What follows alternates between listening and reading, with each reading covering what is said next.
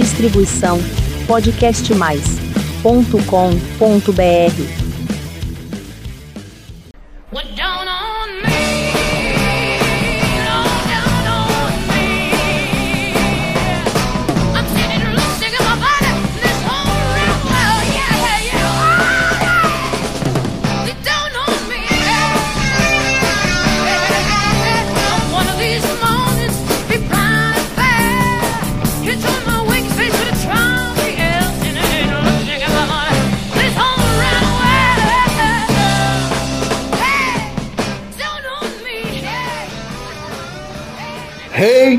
começando aqui o septagésimo episódio da Pedro Aqui Press. Olha, chegamos no 70.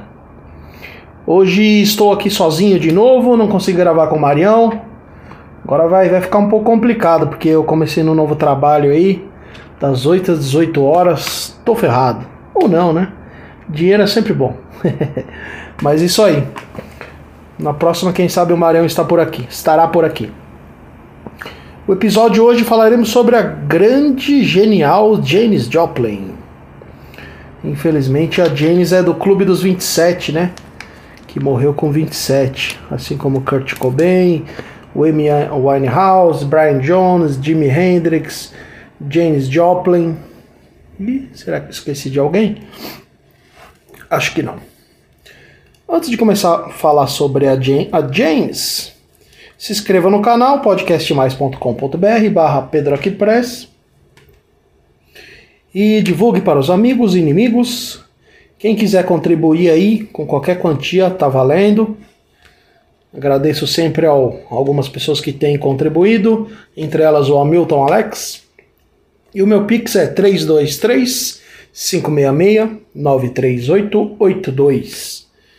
Bom, o primeiro aniversariante é. Ué, cadê o aniversariante? Tô bem louco? Eu não fiz nenhum aniversariante? Como assim, Pedro? Você viajou na maionese? Nossa, esses dias eu tô bem louco que eu não fiz nenhum aniversariante da semana. Caramba, Pedro, o que aconteceu com você? Você não era assim. Bom, aniversariante vai ficar para outro, episódio, então. Caramba, eu tinha certeza que eu tinha anotado os aniversariantes. Nem eu entendo minha letra aqui. Bom, paciência. Então vamos falar já sobre a Janis Joplin. A Janis nasceu no dia 19 de janeiro de 1943. Fez aniversário ano passado, né? Se, se estaria viva. Ela morreu dia 4 de outubro de 1970, com 27 anos, como eu falei anteriormente. A Janis, ela nasceu, ela foi criada numa família tradicional, conservadora e católica. E isso foi muito problemático para ela, porque a Jane sempre foi bem rebelde. E ela cresceu ouvindo, escondida dos pais, blues. Bessie Smith, que era uma das grandes influências dela, Led Belly, quem gostava do Led Belly era o Kurt Cobain, outro do Clube dos 27, e Big Mama Thornton. A James cantava no coro da igreja. É, e ela passou no curso de artes visu visuais na Universidade do Texas. A Janis ela foi viver uma, numa república de estudantes e assim ela queria muito é, cantar. E aí os amigos dela incentivaram ela a cantar num pub. Por insistência dos amigos, elogiaram sua voz. Ela cantou ali no karaokê. Como ela era, sempre foi muito tímida, né? Ela bebeu e se soltou. E aí todo mundo ficou abismado com a voz dela. E a Janice ela sofreu muito bullying no colégio, né? Porque ela era fora do peso, tinha muita acne e sua grande timidez. Já ali na, na época da. com essa garotada aí, nessa República de Estudantes, ela passou a usar muita anfetamina, maconha, álcool, cigarro. E ela usava muita droga também porque ela queria emagrecer rapidamente. Ela teve um período traumático na, na, na carreira dela, na vida dela, quando fizeram uma pesquisa né, é, do homem mais feio da, da escola. E ela ganhou esse concurso, infelizmente. E a Janis, quando ela descobriu Jack Kerouac, com seu livro On the Road, ela passou a se vestir como os Beatniks. E aí ela foi para São Francisco, em 1963. Passou a usar cocaína, LSD, heroína. E a Janis também ela assumiu a bissexualidade dela. Em 1968, ali em São Francisco era muita loucura, né? Sexo, drogas e rock and roll.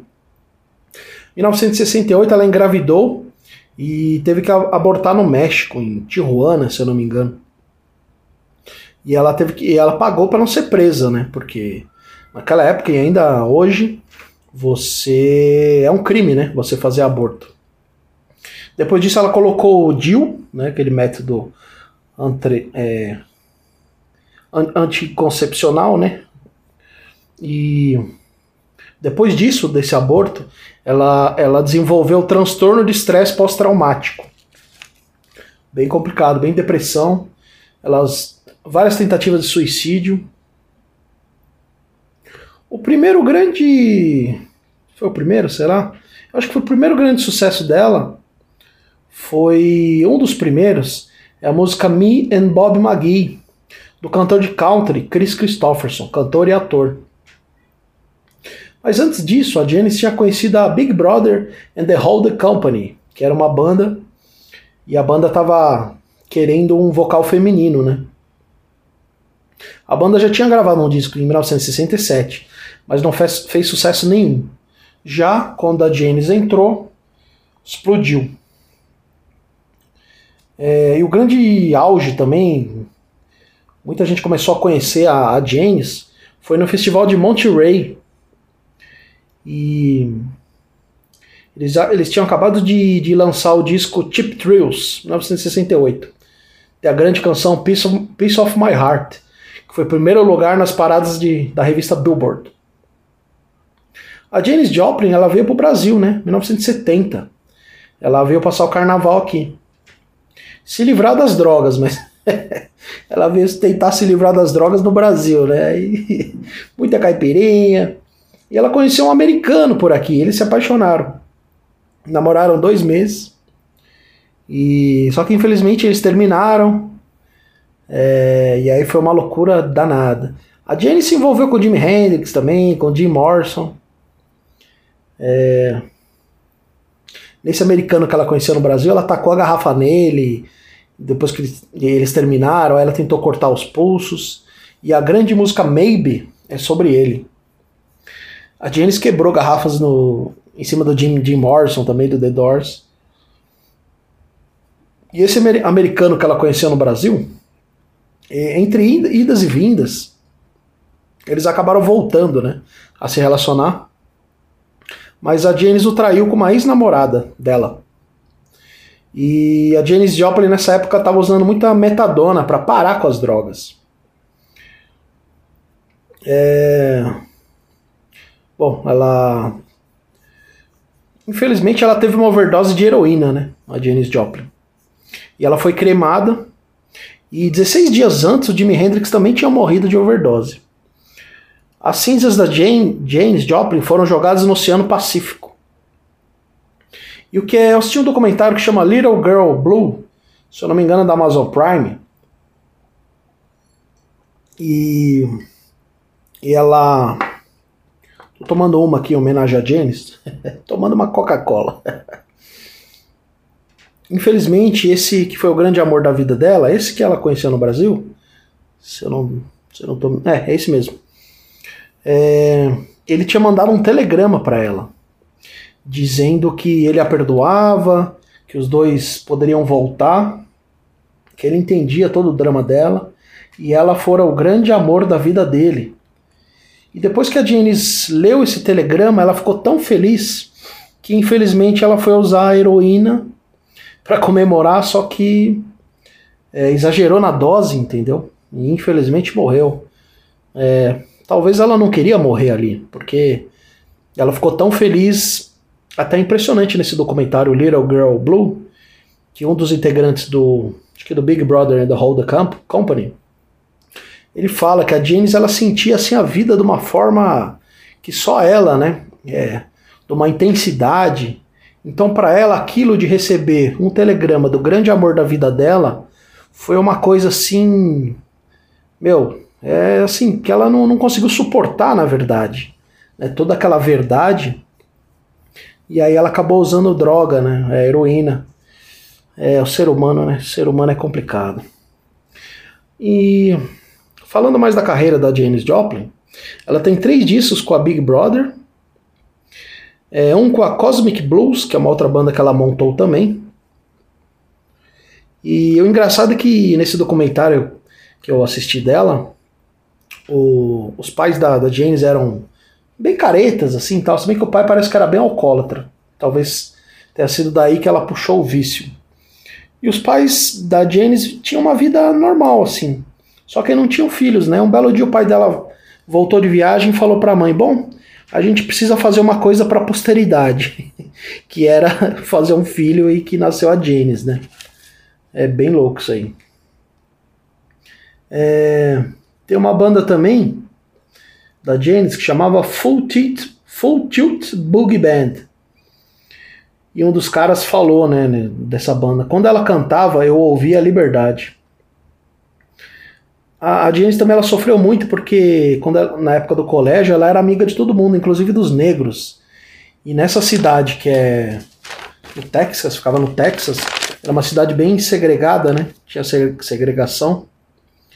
E então ela, ela sofreu muito porque ela era Port, Port Arthur, no Texas, essa cidade. E a James sempre defendeu todo mundo, sempre defendeu a liberdade. Então ela sofreu muito bullying também. O pessoal chamava ela, ah, era amiga dos negros tal. E eles ficavam muito zoando ela. Tudo isso causou um mal danado na, na personalidade dela, dela. Por isso que ela sempre quis também a aprovação dos pais. E vira e mexe ela voltava para essa cidade, tentando com que a cidade. é, ela, ela achava que a cidade dela, onde ela nasceu, iria perdoá-la, entendeu? Não iria perdoá-la, na verdade ela teria que perdoar os caras, mas ela achava que a cidade ia aceitar ela do jeito que ela era, mas a cidade nunca aceitou. É, e a Janis ela teve 19 discos póstumos. Em 2020, né? ah, foi 50 anos da morte dela. Cantora, compositora e multi-instrumentista. Tem uma frase que eu anotei aqui. Um cara que chama Holy, Holy George Warren. Ah, não. É autora de um livro que esmiuça a, a carreira da Janis Joplin. Janis Joplin, Sua Vida, Sua Música. A Janis foi uma pioneira e fez sacrifícios para assumir riscos que aplainaram o caminho que, ar- que as artistas mulheres ganhassem presença na indústria da música. E para que não se ajustasse às demandas impostas por uma sociedade patriarcal. Nossa, vou ler de novo aqui que eu li mal aqui. Ou não anotei direito. A Janis foi uma pioneira e ela fez sacrifícios para assumir riscos que aplainaram o caminho que as artistas mulheres ganhassem presença na indústria da música e para que não se ajustassem às demandas impostas por uma sociedade patriarcal.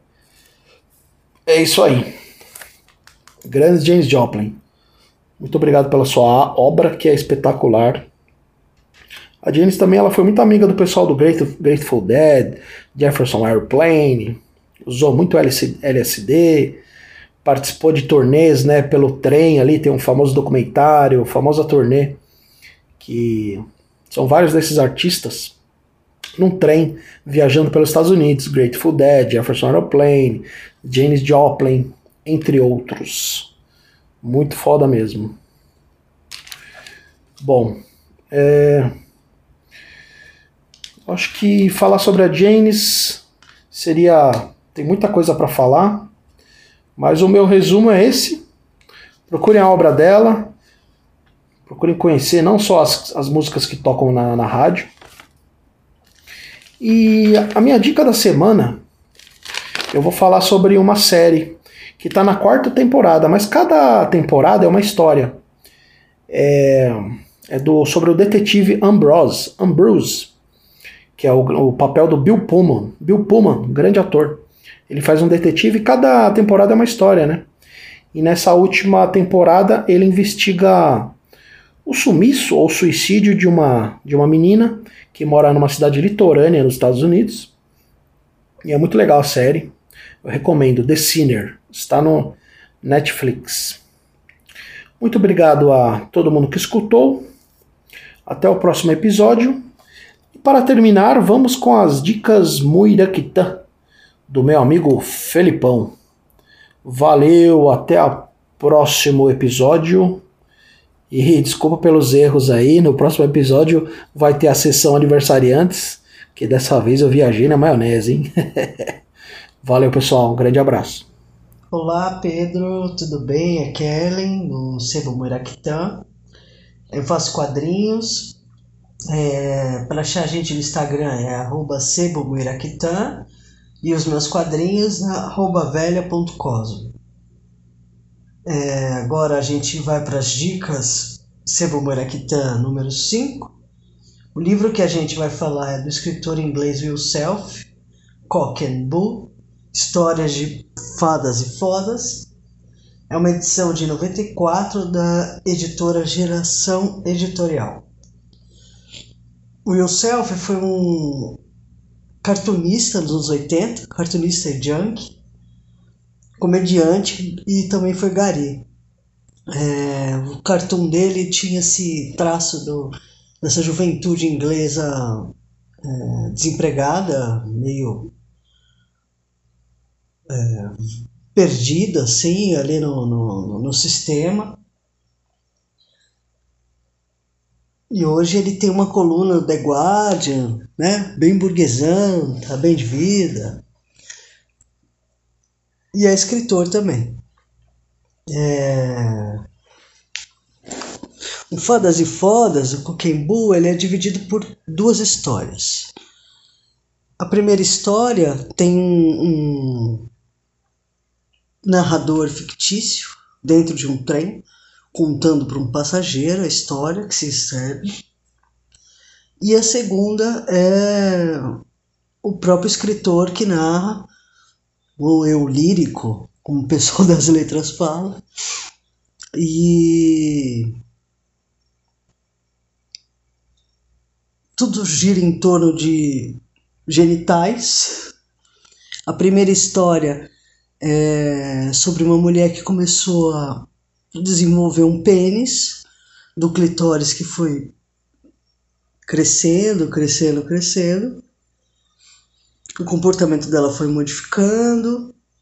Uma mulher que era casada com um cara jovem, é um casal jovem, é, alcoólatra o cara, participava de um grupo de A, e ele esculacha, assim, total os personagens. Ele é muito, ele é muito criticado por isso, ou, ou elogiado por isso. Mas ele destrói os personagens de uma forma, assim, brutal. Isso me chamou muita atenção. Todos. Desde o cara que narra dentro do trem até o ouvinte, enfim, todos são execráveis, assim, pessoas completamente é, zumbis dentro do, do, do, sistema de, sabe, de vivência ali. É, é tosco demais de, de acompanhar, assim. A primeira história, assim, é, é bem pesadona, assim. Tem bastante violência e tal. A mulher que começa a desenvolver o pênis, ela começa a se modificar e tem uns clichês assim, né? Tipo, como se desenvolveu pênis, ela começa a ficar meio violenta, é, com necessidade de, de é, velocidade, de beber mais, assim, coisa meio. Mas o cara, que ela é casada, tipo, um cara é completamente passivo, assim, um cara completamente sem reação e uh, um alcoólatra completamente ameba, assim. E ela foi tomando corpo, tomando corpo, tomando corpo. O conto termina com um estupro absurdo, assim, seguido de assassinato. ela estupra o marido de uma forma altamente violenta, assim, assim, dá um baque, assim, um negócio bem... é, tem margem para humor, nada. Agora, o segundo já é mais, assim, eu senti uma certa leveza, assim.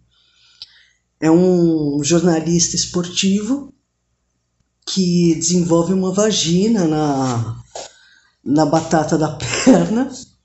Ele acorda assim já, é bem direto, assim, o segundo é bem na lata, assim, já começa é, com esse jornalista com esse incômodo na batata da perna, ele vai ao médico para descobrir o que, que é. O médico um cara super escroto, como todos os personagens são. Eu acho que o único que se salva ali é o jornalista esportivo, porque chega a dar dó, assim, um cara super é, frágil, né? Não sei se ele quis assessorar ali, né, a questão do cara ter desenvolvendo uma vagina, uma certa fragilidade em relação ao feminino, enfim, é, tem uns clichêsões assim meio complicados, mas assim é, é muito interessante assim a forma que esse jornalista esportivo vai é, mudando de comportamento, a visão que ele tem, ele começa a ver vagina em tudo quanto é lugar, nos túneis de Londres, assim, é, o apaixonamento que ele tem pelo médico, que descobre que é uma vagina, né, quando ele vai ao médico.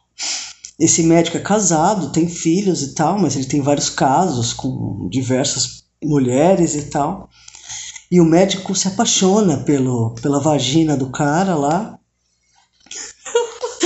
E aí eles têm esse caso de amor, e fica, vai, vem, marca encontro, aquela coisa, né? Fica, não fica, desenvolve a história, o romance ou não, aquela coisa, parece, né? Uma história de amor mesmo. E no final é muito engraçado, esse jornalista acaba vendo que o médico é um belo de um filho da puta e tal, e cai fora, vai para os Estados Unidos, abre uma loja de esportes, engravida desse médico, tem um filho e recebe seus clientes e vende seus. é, seus produtos esportivos e tal, e segue a vida, assim. O médico volta para a família e tal, aquela hipocrisia tal dele. Mas é muito interessante, assim, eu não sei, eu gostei do livro. É, a forma que ele traz, assim, é bem crua, assim, sem muito floreio de nada. É, o pênis é o pênis, a vagina é a vagina, enfim, sem muitas simbologias ou reflexões. Ele fica muito alfinetando também os, os mártires políticos da história, desde Lenin até, sei lá, Nietzsche, ele fica. Tem os filósofos também que ele fica tirando sarro, Bakunin e tal.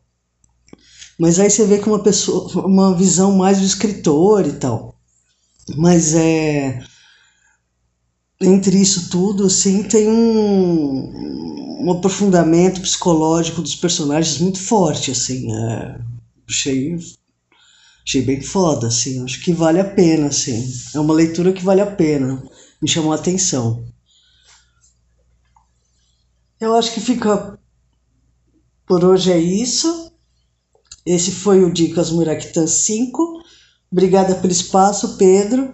E fica até a próxima.